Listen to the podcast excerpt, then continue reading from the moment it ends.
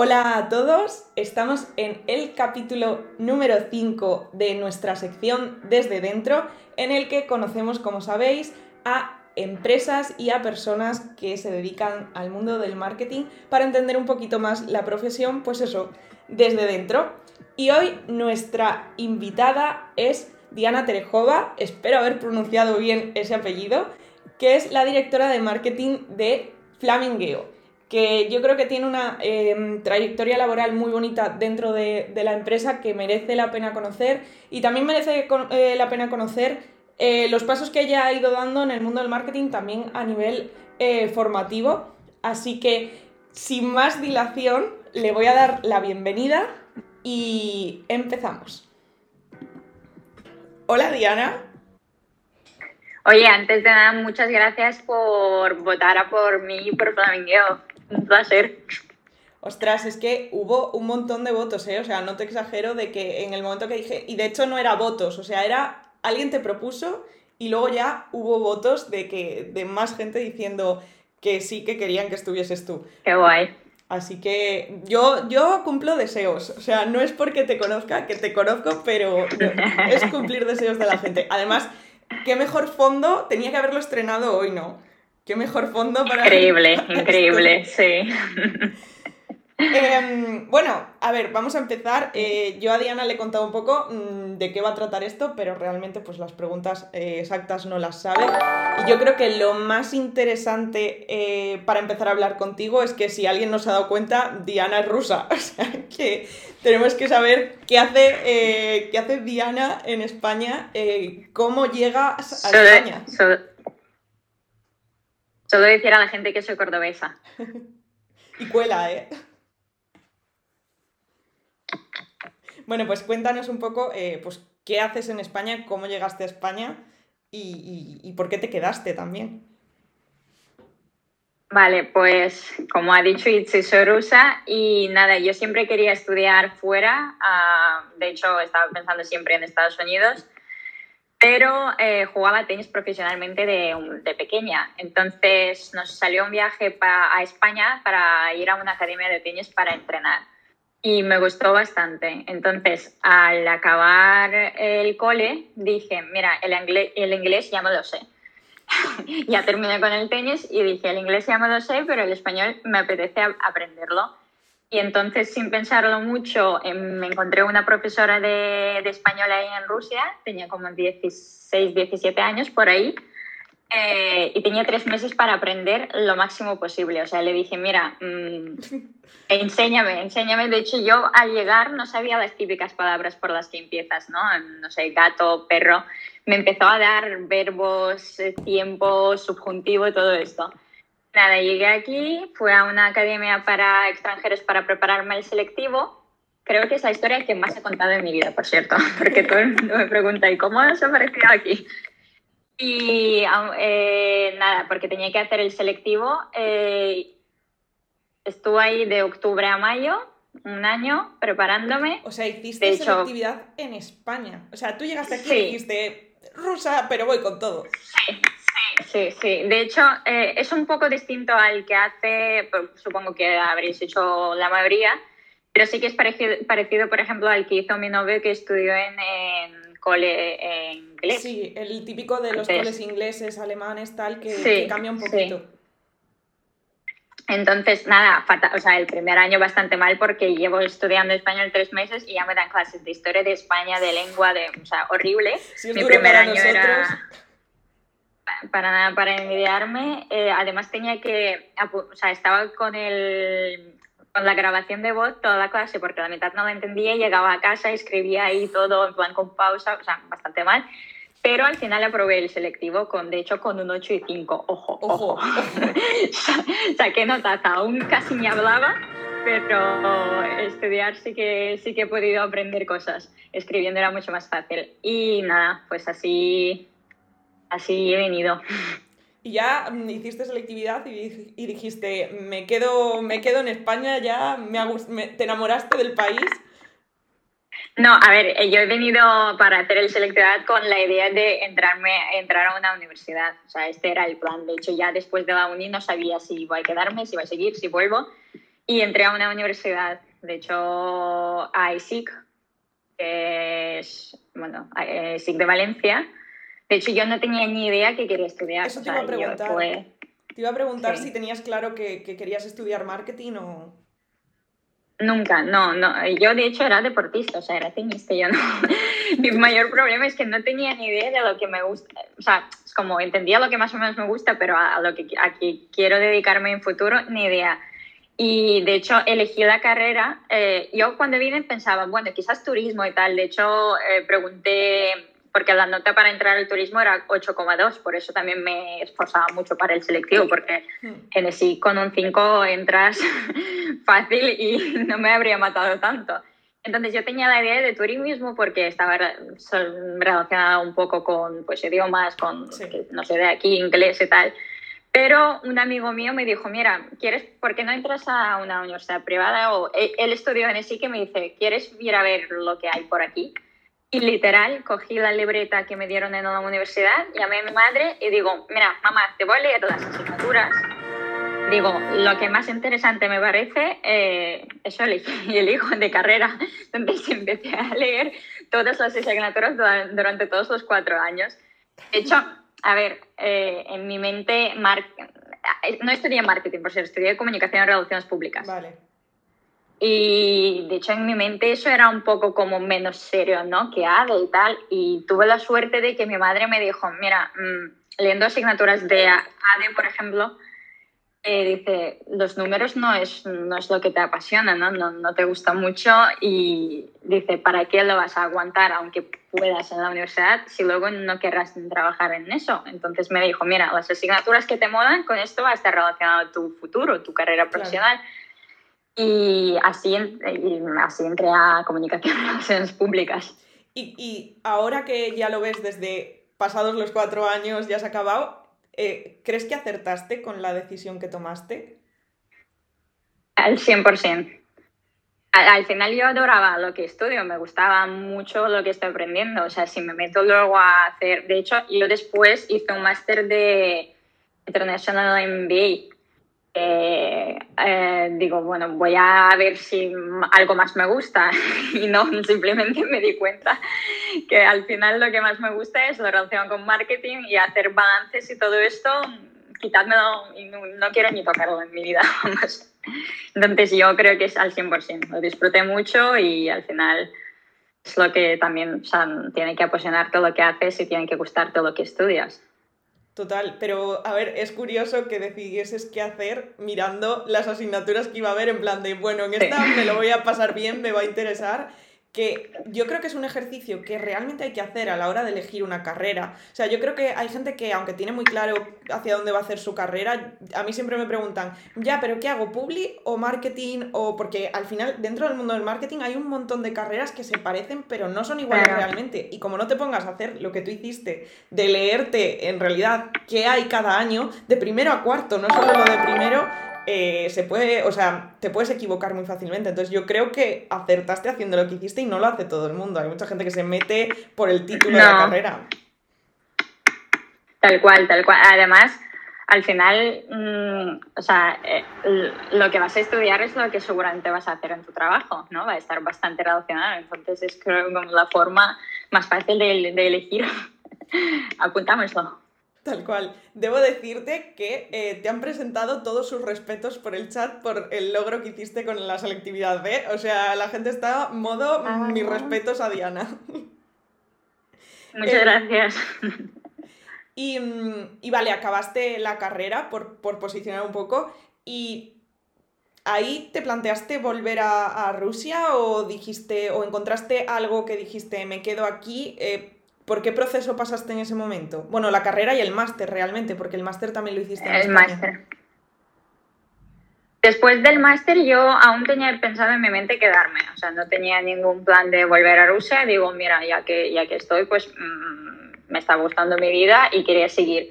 Pero pasaron algunas cosas personales dentro de mi familia y tuve que volver a, no se sabía para cuánto tiempo, pero me tocó volver. De hecho, yo empecé a buscar trabajos, he ido a una entrevista por ahí nada, en julio por ahí ya me dijeron que tengo, me toca volver a Moscú y hice las maletas y volví sin saber. De hecho, hicimos una despedida grande con todos mis amigos, con una despedida a ver cuándo vuelve, yo llorando, sin saber cuándo podré volver. Y nada, dentro de un año ya de vuelta. Tú ya eras española, o sea, es que en ese momento ya era despedida como es que eras de aquí, directamente. Y, mm, española. Eres, eres, española, punto. O sea, de hecho, mm, yo creo que mucha gente envidiaría como, o sea, que no llevas tanto tiempo, o sea, de verdad, no llevas tanto tiempo aquí como para hablar como hablas. Tienes el acento que nunca vas a perder, porque nunca lo vas a perder, o sea, es imposible, yo no me imagino nunca una Diana con acento valenciano, no va a pasar. Sería raro. Sería raro, pero, pero yo creo que, vamos, o sea, puedes equivocarte en las típicas palabras que tú puedes decir de broma. Mira, es que esto nunca voy a saber cómo se dice porque no existe en ruso o lo que sea, pero por todo lo demás, para mí, o sea, es brillante. O sea, llevas las redes y llevas el marketing de una empresa española que comunica en español y no se nota que hay una persona de otro país detrás, que eso es importante. Y ya entrando en tema profesional, es verdad que si miras tu experiencia eh, laboral en el mundo del marketing, está toda, toda vinculada a flamingueo. Y creo que hay un proceso guay, que he dicho al principio, un proceso bonito, porque tú entras como becaria, ¿no? Si no me equivoco, entras como becaria, haciendo tus prácticas. Sí. sí. Entonces, eh, cuéntame esa primera... Si pensamos un poco... Sí, perdón. Eso nada, que, que, que, que, me cuentes esa primera experiencia o el primer encuentro con, con Flamingueo. A ver, si entramos un poco incluso antes de ser becaria, yo mientras estudiaba trabajaba un poco de modelo de cositas que se podía y como conocí realmente a la marca fue porque me invitaron de modelo a uno de los primeros shootings. Y nada, de hecho me quedé en la cabeza que los típicos shootings que siempre que se hacían eran como se acaba eh, y no vuelves a hablar por ahí. Y con Flamingueo lo hicieron tan bien que seguían manteniendo el contacto, pues mm, volvíamos a vernos y entonces en el cuarto de la carrera, eh, no fue TFG, pero fue un trabajo de, bastante serio del, del, cuarto de la universidad, teníamos que hacer un plan de comunicación. Eh, mm. entonces, de una empresa. Y como estamos en contacto con Flamingueo, yo y mis amigas, compañeras, elegimos Flamingueo. De hecho, nos ayudaron mucho, nos dieron información los socios fundadores que estaban en este momento y hicimos un trabajo de verdad muy guay. Mm, de hecho, les invité a la presentación que hicimos en la universidad. Yo les dije, mira, hoy presentamos trabajo, un plan de comunicación, venid. Vinieron con flotadores, ahí me acuerdo. Y, sí, y, ahí, y presentamos así el, el, trabajo. De hecho, hay cositas que se saca, los sacamos de este trabajo y se aplicaron dentro de la empresa. De hecho, el famoso Family viene de este trabajo. ¡Ostras! Porque yo, yo me acuerdo que justo en esta época uno de los profesores nos explicó que, sobre todo en, en el ámbito de, de, hoteles, hostelería, tal, eh, la palabra clientes no está bien vista, ¿no? Hay que decir huéspedes. Y creo que se me quedó, se nos quedó el rum rum este en la cabeza cuando estamos haciendo el trabajo y dijimos, vale, no son clientes, es la comunidad que tenemos y hay que darles nombre. Y pues entre Family y Flamingueo salió Family y se sigue usando hoy en día y esto viene de ahí. Y sale de un trabajo de clase que mola mucho porque es verdad que cuando estás en la uni y empiezas a hacer trabajos sobre marcas y tal, te entra como esa ilusión de, bueno, si le digo a la marca que le envío el trabajo que he hecho, aplicarán algo tal. Y mira, ejemplo de que puede que sí. Bueno, yo de hecho creo que si todo el mundo, si elige hacer un trabajo de cualquier marca, empresa, hay que dárselo yo creo que siempre hay que, hay que mandárselo a la empresa, mm. porque en cualquier momento muchas empresas están buscando becarios o están buscando ideas o lo que sea. Yo creo que es un, plus y si ya lo habéis hecho y estáis orgullosos del trabajo, a, probar, a mandarlo. Tal cual. Entonces eh, hacemos una corrección y tu, eh, tu contacto primero con Flamingueo es como colaboración, en plan, hago de modelo, estoy en un shooting. Y entonces luego hago un trabajo, es que, es que entonces viene de más lejos. Y luego hago un trabajo sobre, sobre la marca y encima los chicos de, de, Flamingueo se presentan en mi exposición del trabajo y aplican cosas de mi trabajo. Vale, y ya la el tercer punto, ahí ya sí que entra tu fase becaria, ¿no? Justo, justo. Ahí viene, de hecho era justo en este, más o menos en este momento, en el mismo, que yo estaba buscando prácticas y, y eso lo estaba comentando con Emilio, con el SEO, y me dice, pues mira, ¿por qué no entras aquí? Y yo, pues no sé, nunca lo he pensado. Y me dice, pues mira, podríamos hacerlo.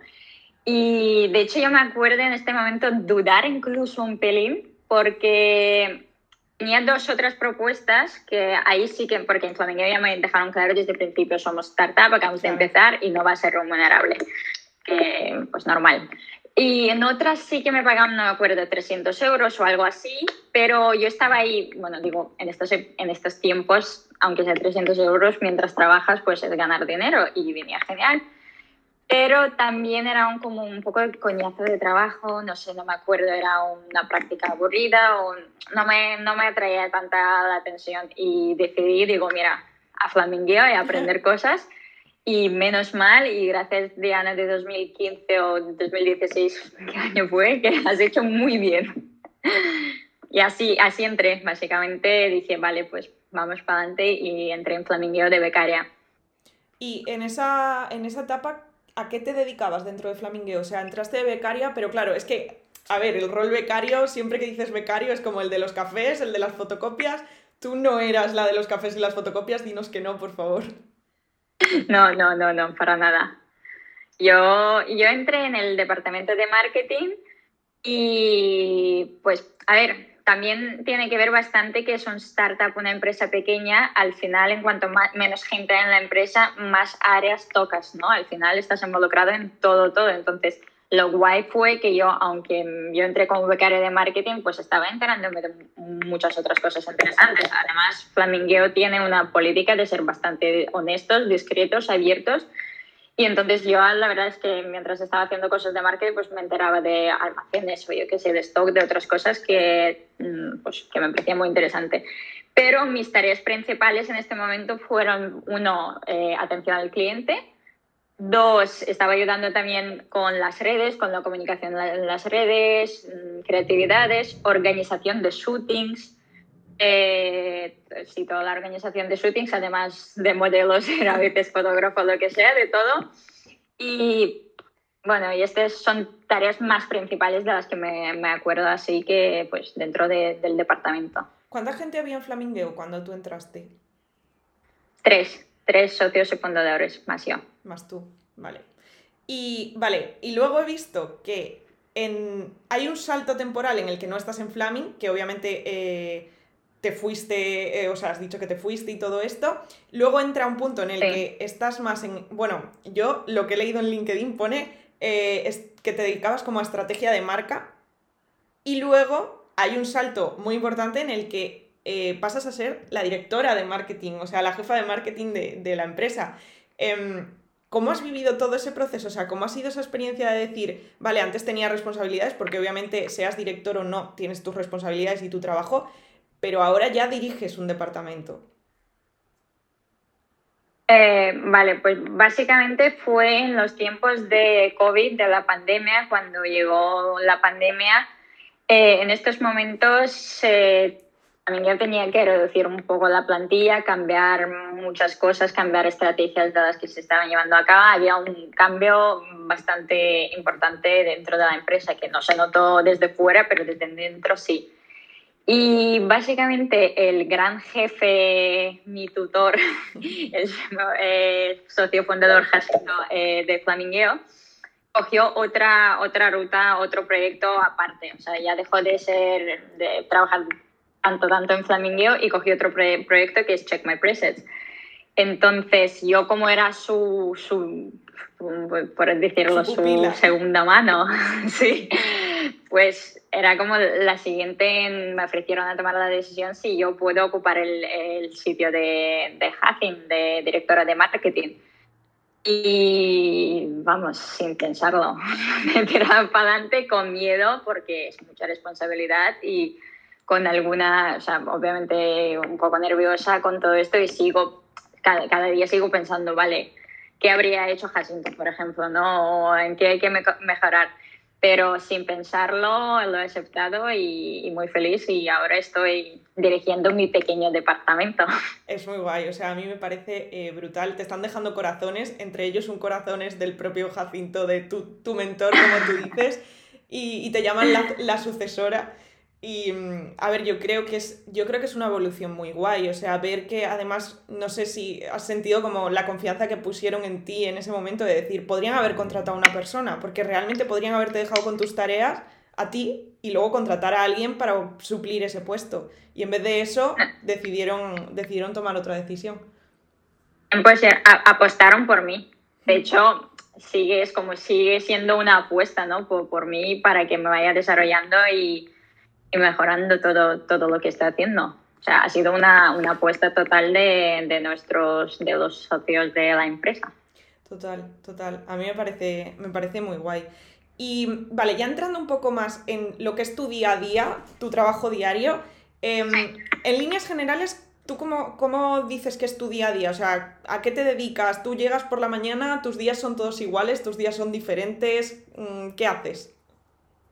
A ver, los días cambian bastante si estás dentro de una campaña ¿no? o no. También tiene que ver un poco, la, gran diferencia es eso, si hay campaña o no hay campaña, o si hay nuevos lanzamientos o no hay nuevos lanzamientos. Pero básicamente la mayoría de mis tareas, lo que suelo hacer pues, varias veces, 100% a la semana, eh, es eh, preparar campañas, eh, incluyendo toda la comunicación en redes, la comunicación a través de, del mail, mail marketing, luego todas las creatividades, pues tanto como para mail marketing como para la web, por ejemplo, como los banners, no sé, creatividad de vídeos, contenido, redes sociales, stories, todo esto, esto como intentamos publicar casi todos los días, pues al final esto es una de las tareas que cumples casi como cualquier community manager. Eh, estás sin parar, pues creando contenido para stories, storytellings y todo esto. Esto es la mayoría de mis tareas.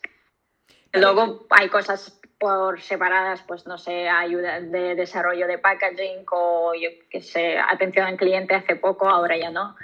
Eh, bastante. Al final, lo que llamamos dentro de la empresa es ir cambiando de gorritos, ¿no? Un día soy directora de marketing, otro día soy cambio gorrito y somos trabajadores, eh, el otro día modelo, otro día fotógrafo, es ir cambiando de gorritos, gorritas. Tal cual. Eh, ¿Ahora mismo hay alguien más en el departamento de marketing ayudándote? Sí, ah, yo tengo dos, dos compañeros, dos becarias ahora mismo. Eh, una que es más de marketing, mm, más de comunicación y colaboraciones, que me está ayudando pues un poco de, eh, por lo que dijiste también, que no se nota que hay una persona detrás, pues me, a veces me corrigen por ahí, me, me, ayudan. Eh, y también lleva tema colaboraciones con influencers y todo esto. Y ahora tengo otra becaria compañera mía que es la responsable de atención al cliente ella lleva la atención al cliente sobre todo por mail, mail, teléfono, e, esta parte. ¿Y, te sientes reflejada en ellas? O sea, ¿ves tus comienzos ahí? Eh, a ver, la verdad es que justo una de mis becarias ahora mismo, dentro de nada, la de colaboraciones, se va a ir y fue tal cual. Yo cuando ella entró, yo le dije, mira, mm, yo, eh, o sea, es la primera vez que voy a dirigir a alguien, ser el jefe de alguien, ¿no? Y digo, lo que más quiero es ser un Jacinto para ti. Básicamente, lo que fue mi tutor para mí, como me está, o sea, al final, yo de la persona que más podía aprender es la persona que me estaba enseñando a mí. Entonces, pues yo siempre pensaba, vale, ¿cómo lo habría hecho él? ¿Cómo lo habría dicho él? Eh, y, y, eso lo dije tal cual, mira, mm, voy, a intentar hacerlo, voy a intentar eh, enseñarte todo lo que he aprendido yo desde, el otro lado. Y ella pronto se va, hace poco hizo una cosa muy guay y yo solo dije, digo, mira, qué bien lo has hecho, y me dice, mira, yo pronto acaba, pero sin duda ha sido para mí lo mismo que Jacinto fue para ti, ¿sabes? Que, o sea, me dice que al final que está muy contenta y que está muy, muy feliz de aprender al lado mío. Qué guay. Al final es, es, otro éxito en el mundo profesional, el, el, ser capaz de dirigir a alguien y que esa persona sienta que ha aprendido de ti. O sea, es, es brutal sentir eso. Vale, y de todas las cosas que haces de tu día a día, ¿Cuál es tu favorita? ¿Qué es lo que más te gusta? ¿Y qué es lo que menos? Es lo que dirías, mira, esto que lo haga otro, por favor. Eh, vale, la que más... Eh, la que más me gusta, diría yo, es creación de contenido y preparación a las campañas. O sea, al final lo que más estoy haciendo en mi día es lo que más me gusta. De hecho, justo ahora estoy leyendo un libro, ah, se llama en español, Ahora descubre tus fortalezas o algo así, de Marcos Bickenham o algo así. Y, y justamente es que es justamente mientras la estoy leyendo estoy reflejando en lo que me gusta hacer, en lo que no me gusta hacer, donde me siento más fuerte y tal. Y es justo con lo que llevo en mi cabeza todos estos días mm, pensando y apuntando. Y al final me he dado cuenta que, de hecho, según sus estadísticas, eh, no me acuerdo, 80% de la gente solo hace como durante de la, del trabajo, todo hace las cosas que le gustan 20, como 20%. Y yo al revés me estoy dando cuenta que al final la mayoría de mis tareas que más me gustan es la mayoría de tareas que hago diariamente. Entonces, pues eso, crear contenido, preparar campañas, pensar qué se puede hacer para esta campaña o para otra, como qué locura otra vez sacar por ahí, porque como ya sabéis nos gusta, nos gusta bastante hacer locurillas, algunas por, por redes. Y, lo que, lo que menos, eso. Lo que menos de hecho, justo estoy muy contenta, es al final lo que he redirigido un poco a mi equipo, ¿no? Uno es atención al cliente. no es que no me guste, pero yo, al final lo que te entra por incidencias de atención al cliente suele ser negativo, suelen ser incidencias. Hmm. Y a mí empezar el día de, de este modo me, me, no sé, no, yo no me siento bien con, con cosas negativas, además me afectan. Y bueno, ni acabar el día me gusta con esto, o sea, ninguna parte del día no, me gusta. Eh, y también, por ejemplo, yo últimamente en colaboraciones, eh, si antes me parecía muy interesante, ahora es como, mm, me gusta ya cada vez menos pensar a quién podría hacer contenido, quién no, o sea, es como mm, y yo, por ejemplo, sé que a mi compañera Iris, a ella al revés le encanta, o sea, es su parte favorita de trabajo. Eh, buscar colaboraciones, ver TikTok, saber quién nos puede hacer este contenido, a ver quién no puede. Entonces, al final, pues estas dos tareas que menos me gustan las están haciendo ahora mis, mis compis que son personas a las que sí que les gustan y entonces todo, todo está en sintonía. Claro, todos contentos, como, como dice el libro. Tal cual. Eh, justo que estabas hablando de que tienes a alguien que se está dedicando más a la parte de colaboraciones y tal, es verdad que hay una pregunta que va orientada a eso, a cómo es eh, para Flamingueo trabajar con influencers, porque es verdad que quizá en Insta un poco menos, pero en TikTok sí que estáis apostando mucho. Em, las habitaciones con este rollo eh, en TikTok no dejan de aparecer y eso tiene mucha culpa vuestra. Entonces, eh, ¿cómo es ese proceso que aunque ahora lo esté llevando otra persona más en general, entiendo que hasta hace muy poquito también lo estabas llevando tú mucho? Así que cuéntame un poco esa parte del trabajo con influencers. Pues básicamente eh, hace tiempo vimos que el TikTok lo, empezará a petar, ¿no? De, hecho, hace el grande Jacinto lo vio hace tiempo y, y, creo que hace tres o cuatro años creó la cuenta que se llama Flamengueo, aunque eh, ahí TikTok aún no, no está usando a nadie, él creó la cuenta Flamingueo para que tengamos nuestro nombre. Entonces, dos años después me dijo, yo me acuerdo que para mí TikTok era algo, o sea, para frikis total, que no, no, me gustaba nada y no, no lo entendía. Y justo ahí estamos trabajando, yo era responsable de marca y me dice, Hasen, hay que entrar en TikTok, hay que empezar a moverlo y me obligaba a Una de mis tareas fue obligarme a poner media hora y estar en TikTok. Pero yo, vale, tengo que aguantar media hora a ver lo que me enseña. Y así poco a poco entramos, me empezó a gustar y ya dices, vale, ya el algoritmo está haciendo su trabajo, a ti te ya empieza a molar, empiezas a entender. Empezamos a trabajar con esto y en julio de este año hicimos eh, la primera colaboración nuestra con, justo con TikTok, no con Instagram. De hecho, eh, a ver, al final nosotros, tanto de Instagram, siempre apostamos lo mismo con influencers más pequeños, por varias razones, porque uno, moda el contenido que, que, hacen, ¿no? pega bastante a nuestra marca, y dos, porque al final unos influencers grandes cuestan bastante dinero. Eh, que no, no, suele entrar en el presupuesto de, de, de nuestro departamento en, en ello. Entonces, nosotros siempre colaboramos con la gente más mediana, más pequeña Y en TikTok el tema está en que la gente, aunque esté grande, aún no se da cuenta que son tan grandes.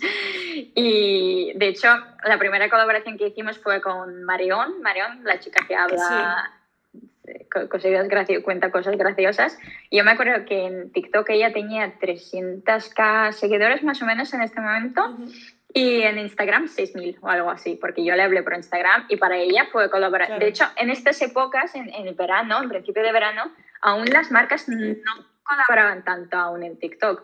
O sea, de hecho, nuestra colaboración fue algo como, di comentarios por ahí, estuvo la colaboración, colaboraciones en TikTok, qué raro, no sé qué. O sea, yo me acuerdo de, de, de esto. Y, y, nada, nos dimos cuenta que al final la gente grande de TikTok aún están encantados de colaborar porque, porque les encanta y porque es algo novedoso para ellos y no, no está tan... No se aprecian tanto como los Instagramers, por así decirlo. No, no están dando cuenta de, del alcance que tienen. También es verdad que el alcance en Instagram es alcance que lo tienes casi siempre, ¿no? Son tus seguidores y dependes de, de seguidores. En TikTok seguidores tampoco significan mucho. Yo no, conozco a nadie que se mete en followers, ¿no? Todos se meten en para ti. Entonces, al final depende más del contenido que hagas que de los seguidores que, que tengas.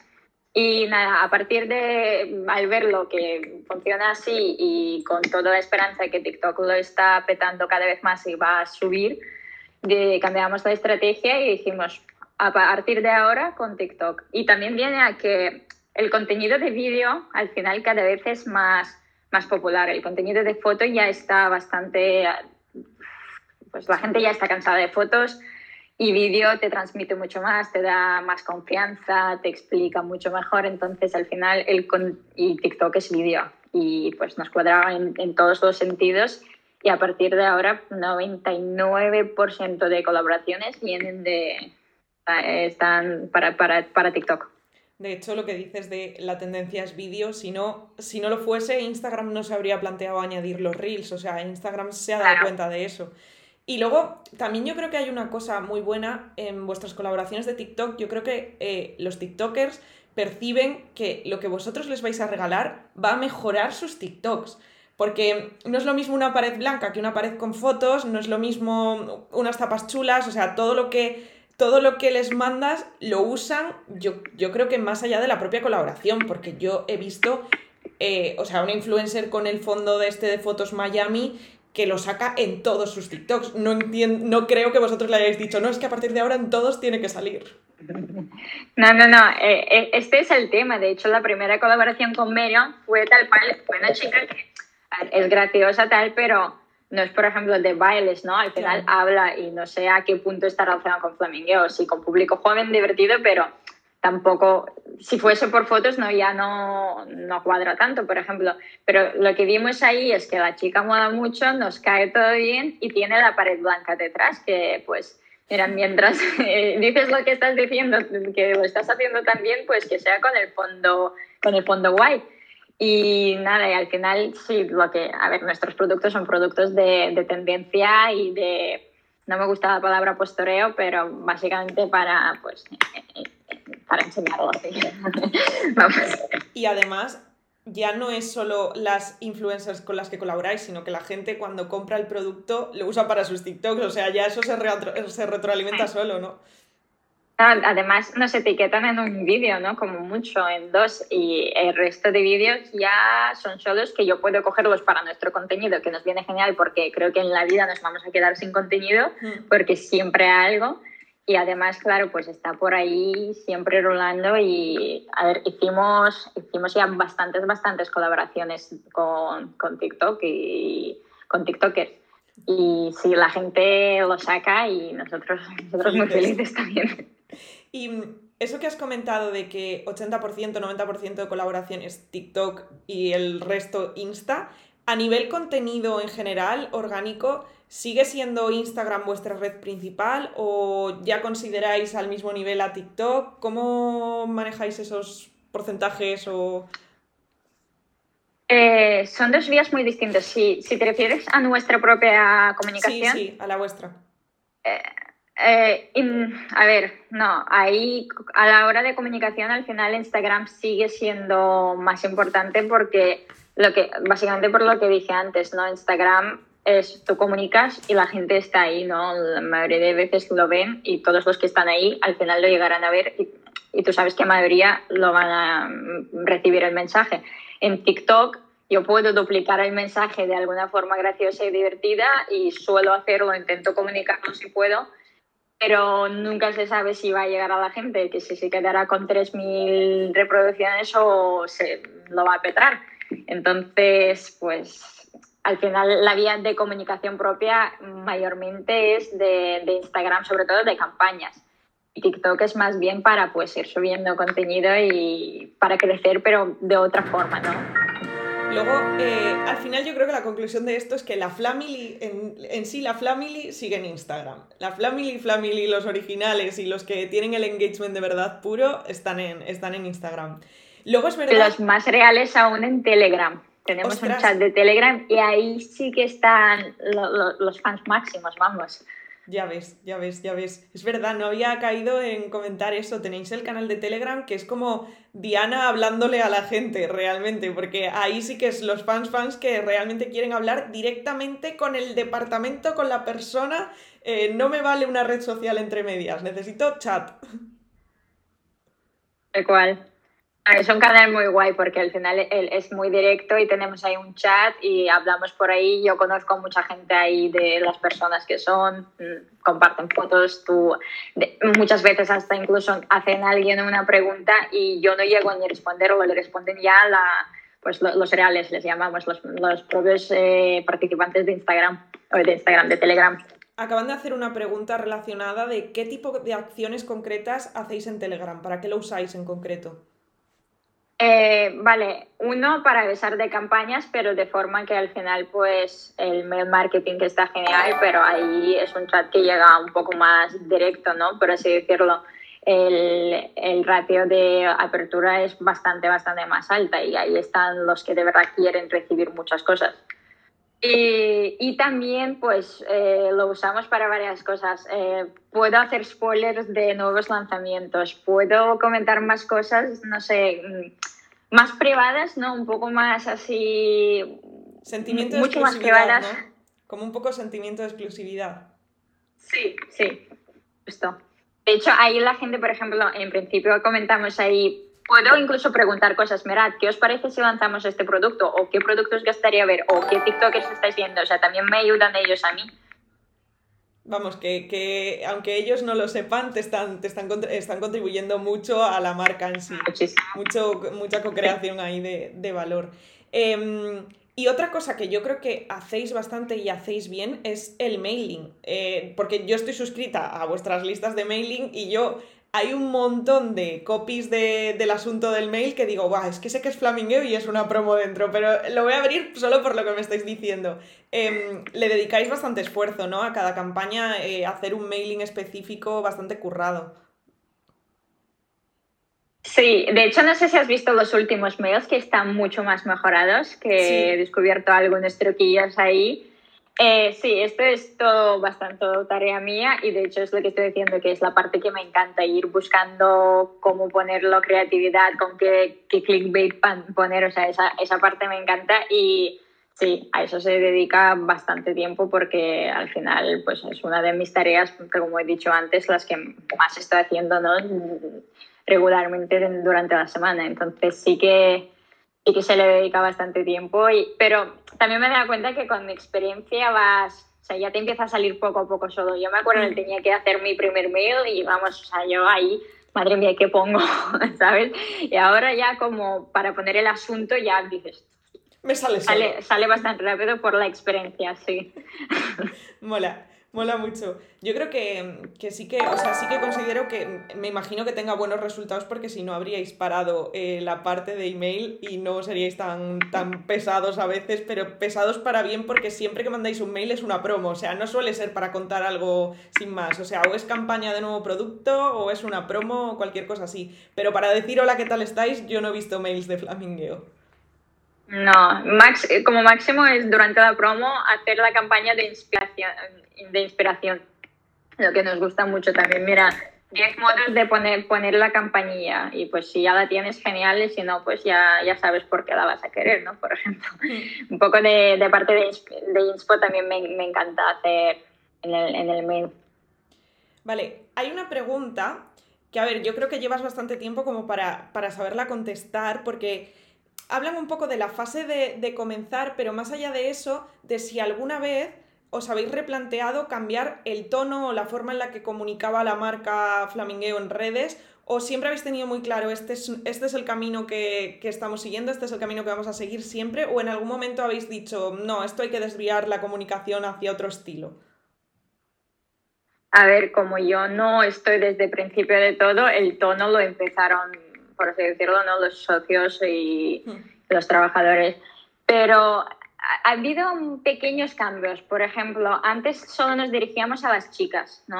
Vosotras, y en algún momento nos dimos cuenta que hay que empezar a cambiarlo, entre que nos decían sin parar, oye, yo soy chico, yo también os sigo, no sé qué, y empezamos también a intentar meter más productos pues de forma unisex, ¿no? más cositas así, pues esto fue una de las claves, cuando a partir de ahora ya no se habla de vosotras, sino que vosotros o con X o lo que sea ya no hay, no hay género. Este es uno de los pequeños cambios de comunicación que se hizo.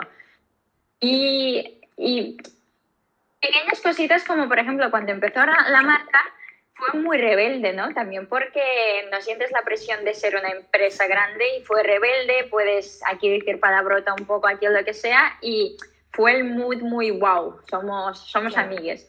Claro, cuando la empresa lleva ya años y tiene detrás pues lanzadera, todo esto, ya empiezas a ser un poco más serio, ¿no? Y pues ya la palabrota por aquí ya no, no se te escapa o alguna cosa y empiezas a, a, comunicar sin querer de forma, más, de forma un poco más seria.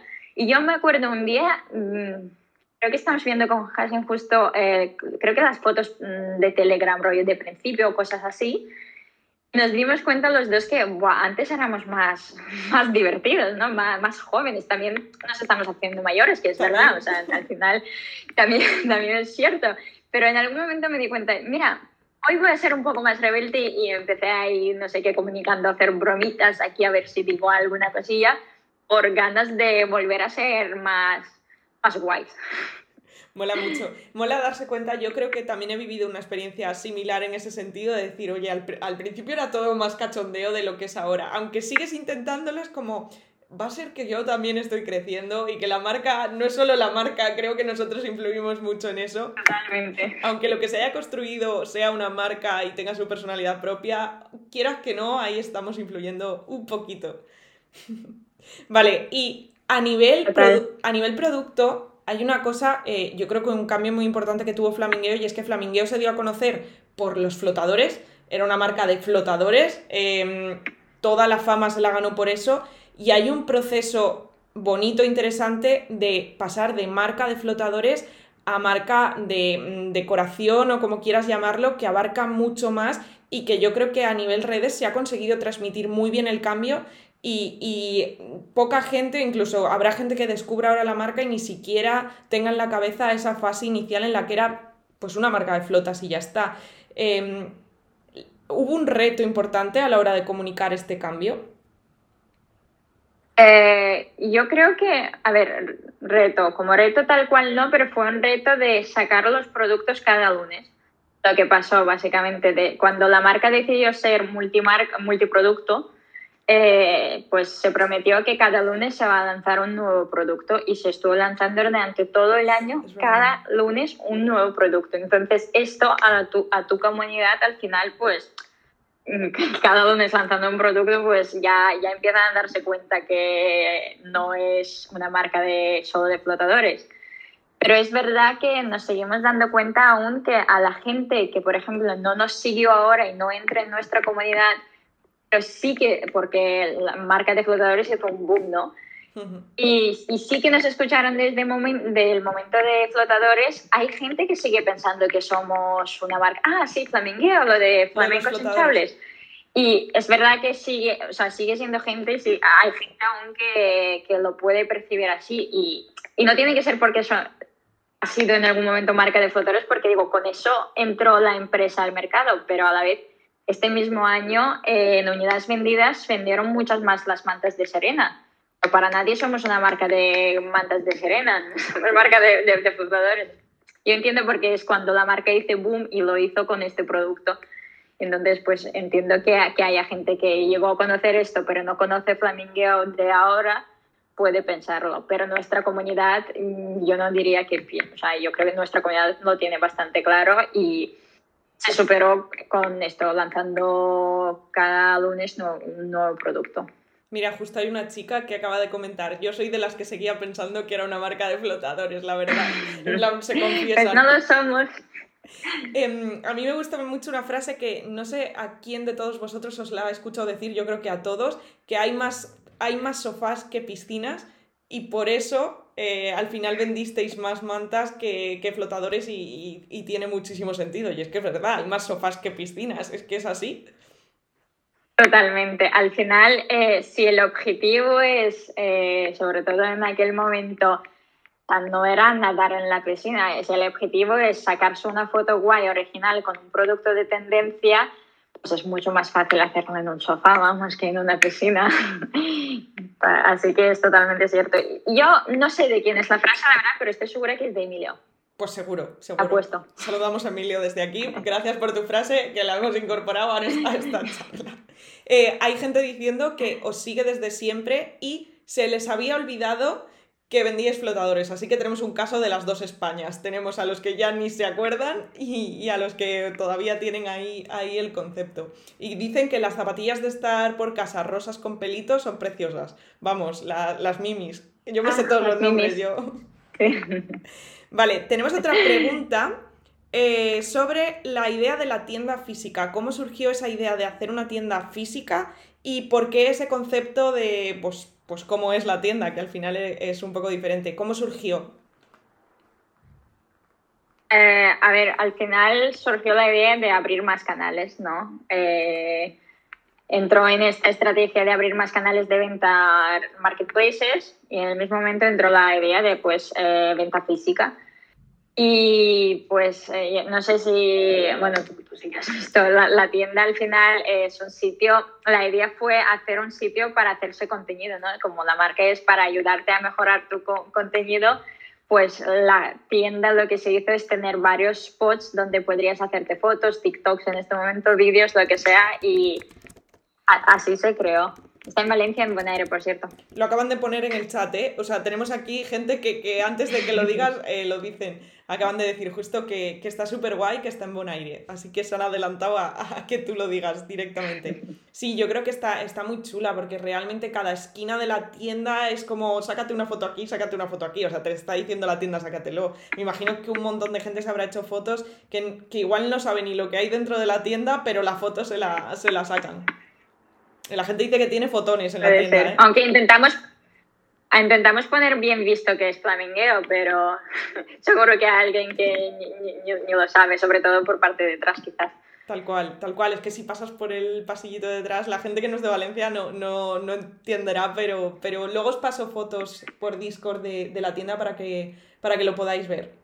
Vale, y vamos a entrar como en la última parte, porque yo creo que sí que hemos hablado de Flamingueo muchísimo, eh, de toda tu historia ahí, de tu historia llegando a España, pero hay una parte que has medio mencionado al principio, que has hecho tus trabajitos de modelo, has buscado cosas en este sentido, lo sigues haciendo y em, al final eres influencer dentro de lo que cabe, influencer de, de las que colaboran con Flamingueo porque eres de, pues eso, una influencer más de de las que pueden aceptar productos sin, necesidad de dinero. En, este, en el caso de Flamingueo, sin duda, espero que, que aceptas todos los productos. Y es que al final tu imagen ha pasado a estar bastante vinculada a la imagen de Flamingueo. Yo creo que en Flamingueo se sabe quién es Diana y, te has hecho ver poco a poco y de una forma bastante orgánica. Em, ¿Cómo has vivido tú ese proceso de decir, pues, Diana de Flamingueo, Diana de Flamingueo, frase? De hecho, es tal cual como lo dices, porque a mí me llegaron a parar en la calle y tal cual, Diana de... Eh, eres Diana de Flamingueo, ¿sabes? Ni Diana ni de Terejova, que entiendo el apellido es difícil, pero tal cual, Diana de Flamingueo.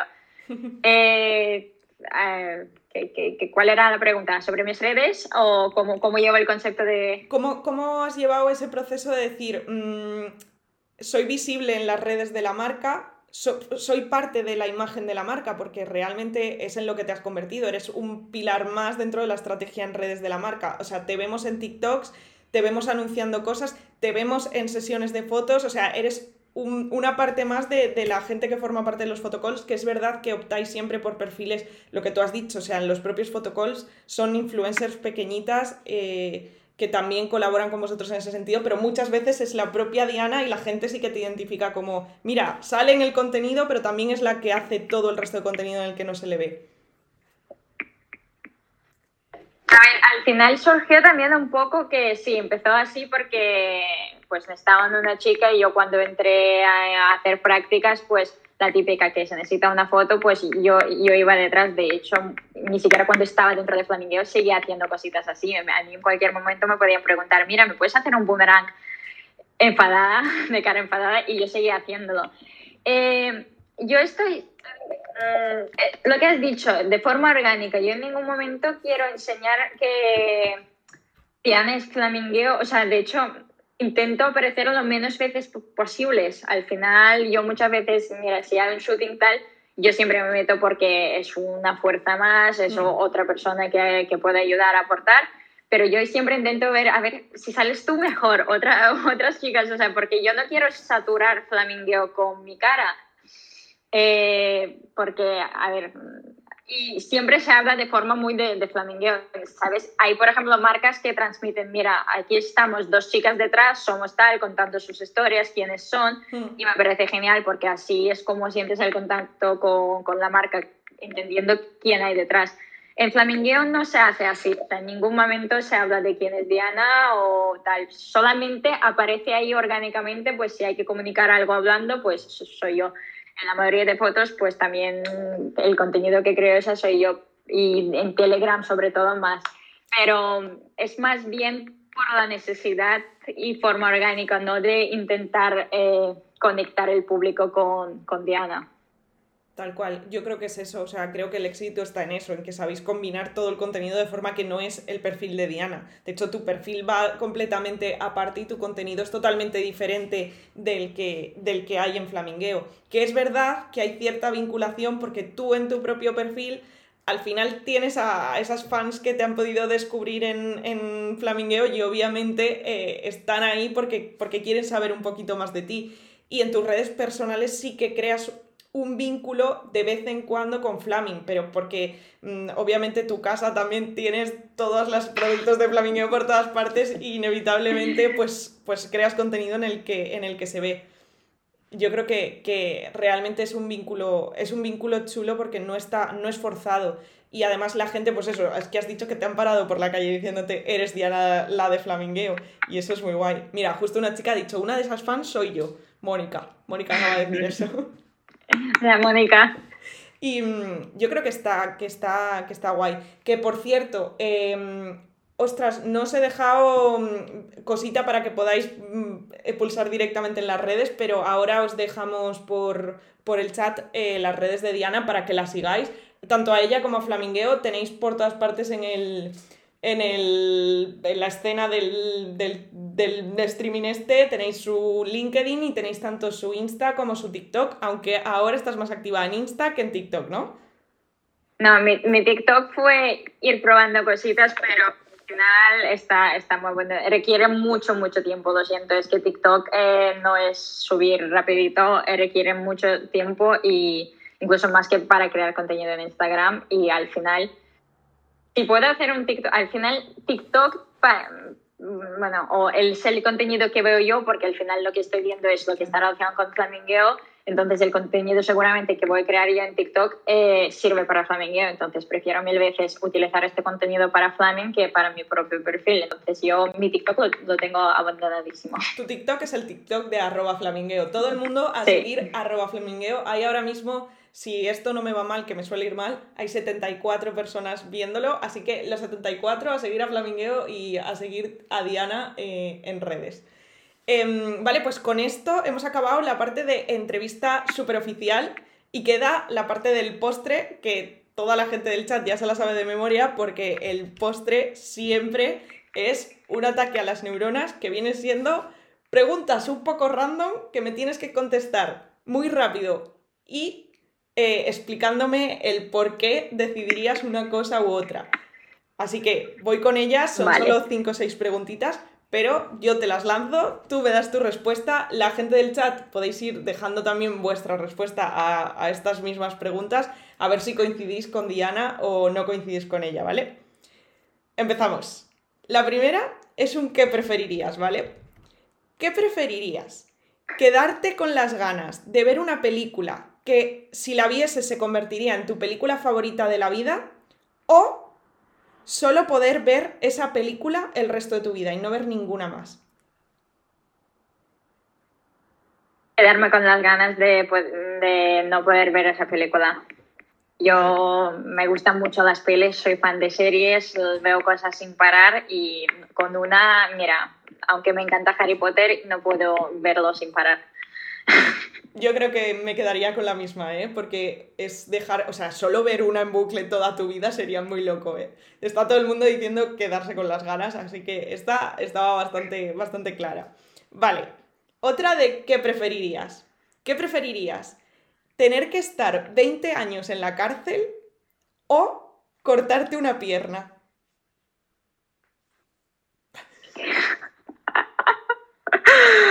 eh, Esta es difícil, ¿eh? cortarme una pierna.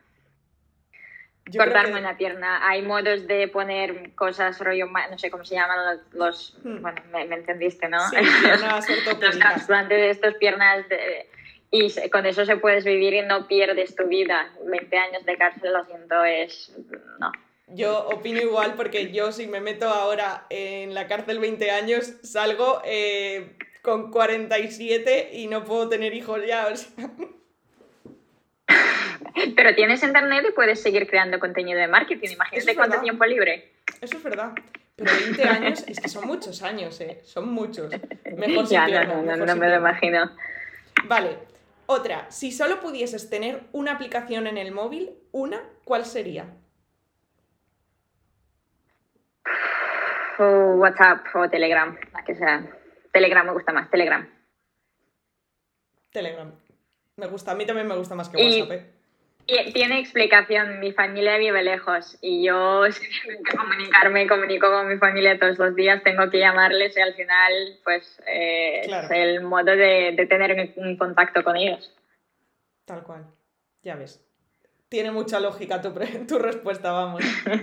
y em, además trabajo a través de Telegram también, que también es muy importante. También es importante, sí. Vale, y si solo pudieses comer una cosa el resto de tu vida, ¿qué sería? Mm, vale. Esto depende, ¿vale? Mm, porque depende si...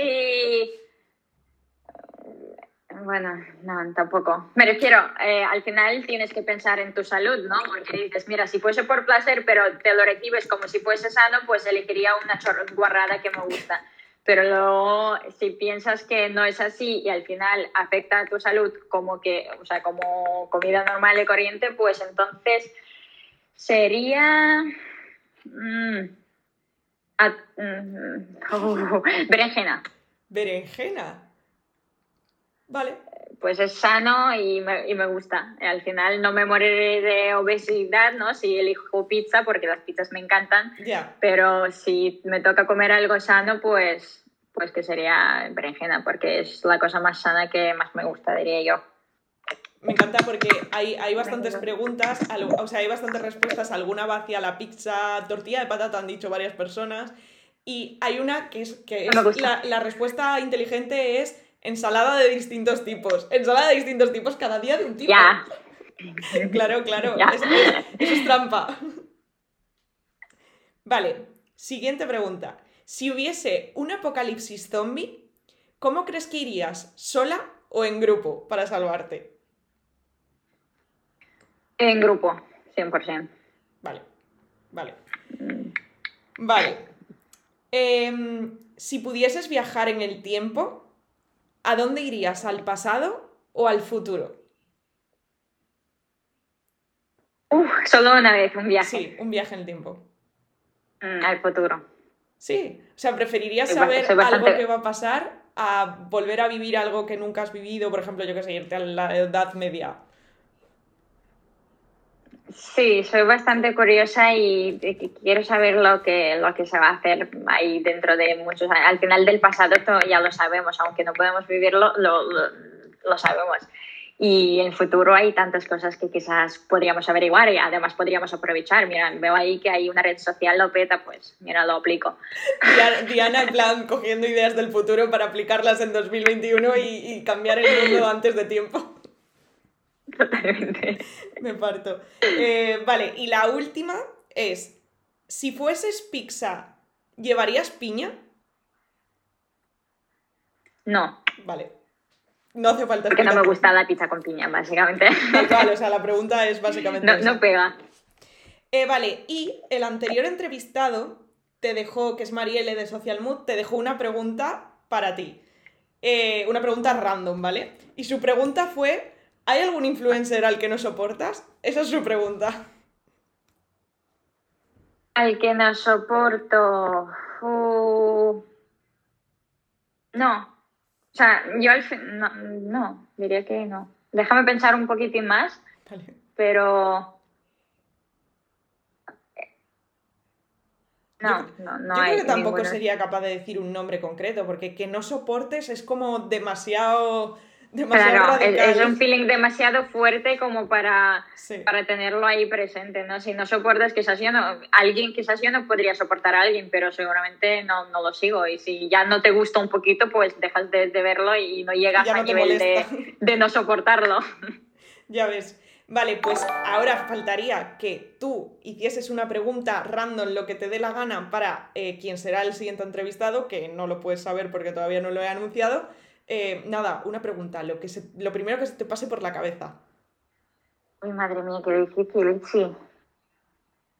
Lo que quieras, puede, puede ser una pregunta sin sentido, ¿eh? Además me encantan esas conversaciones eh, en plan de, cosas eh, imposibles, pero ahora no se me ocurre ninguna. Em, eh, aquí, bueno, es una tontería, pero aquí en España también eh, hay un debate de quién fue el primero, si el pollo o el huevo. Sí, el huevo o la gallina, se dice aquí, sí, sí, sí. Pues eso. Vale, vale. Pues, me, apunto gallina, pues, me, apunto, me, apunto a preguntar eso. Y otra cosa, que nos digas una marca que te inspire últimamente, que te, que te guste bastante su contenido, para que la empecemos a seguir. ¿Tiene que ser española? No hace falta. Bueno, yo soy bastante fan de, la marca eh, Sabo Skirt, australiana. Ah, ya sé. A ver, no hacen nada especial en cuanto a community, ¿no? Como a lo que estamos acostumbrados las marcas que son guays de verdad de transmitir movidas y cosas muy interesantes, pero es verdad que me gusta, me gusta la marca y su contenido y yo, de hecho, la ropa también me gusta, pero al final me estoy dando cuenta que la ropa es sin más, o sea, está bien, mucho del diseño, pero la calidad es bastante normal y corriente, pero el contenido que sacan estéticamente, a mí por lo menos yo lo veo todo, me gusta. Claro, es que en verdad al final hay mil técnicas diferentes para hacer las cosas en redes y no todo tiene que ser ir a crear comunidad y a interactuar a tope. Al final hay, otros casos de éxito mucho, mucho más distintos que no van por esa línea. Totalmente. Vale, pues eh, ahora sí que sí, con esto lo tenemos eh, todo. Damos por finalizada eh, esta entrevista. Yo solo darte las gracias, agradecerte un montón esta hora que has dedicado de tu tiempo a esto. Espero que a la gente también le haya sido bastante útil y, les haya gustado. Yo, desde mi punto de vista, mira que conozco la marca y sé bastante de tu historia, pero he aprendido un montón de cosas nuevas que no sabía y desconocía de ti. Así que eh, te doy las gracias de parte de toda la gente que ha estado viéndolo y de mí en particular, porque de verdad que estoy muy agradecida de, de que hayas dicho voy a, voy a estar en, el programa. Así que mil gracias, Diana. Que va, gracias a ti. Yo voy a decir dos cosas. Uno, menudo timing, ¿eh? Ojo, ojo al timing que hicimos. Ya ves. Y dos, que lo he disfrutado. O sea, no sé si a, la gente se ha dado cuenta, pero estoy con la sonrisa hasta aquí sin todo, todo, toda la hora que hasta me empieza a doler, creo. Que vamos, yo lo he disfrutado y me, me encanta. ha sido muy guay y muy interesante. Así que gracias a ti por invitarme.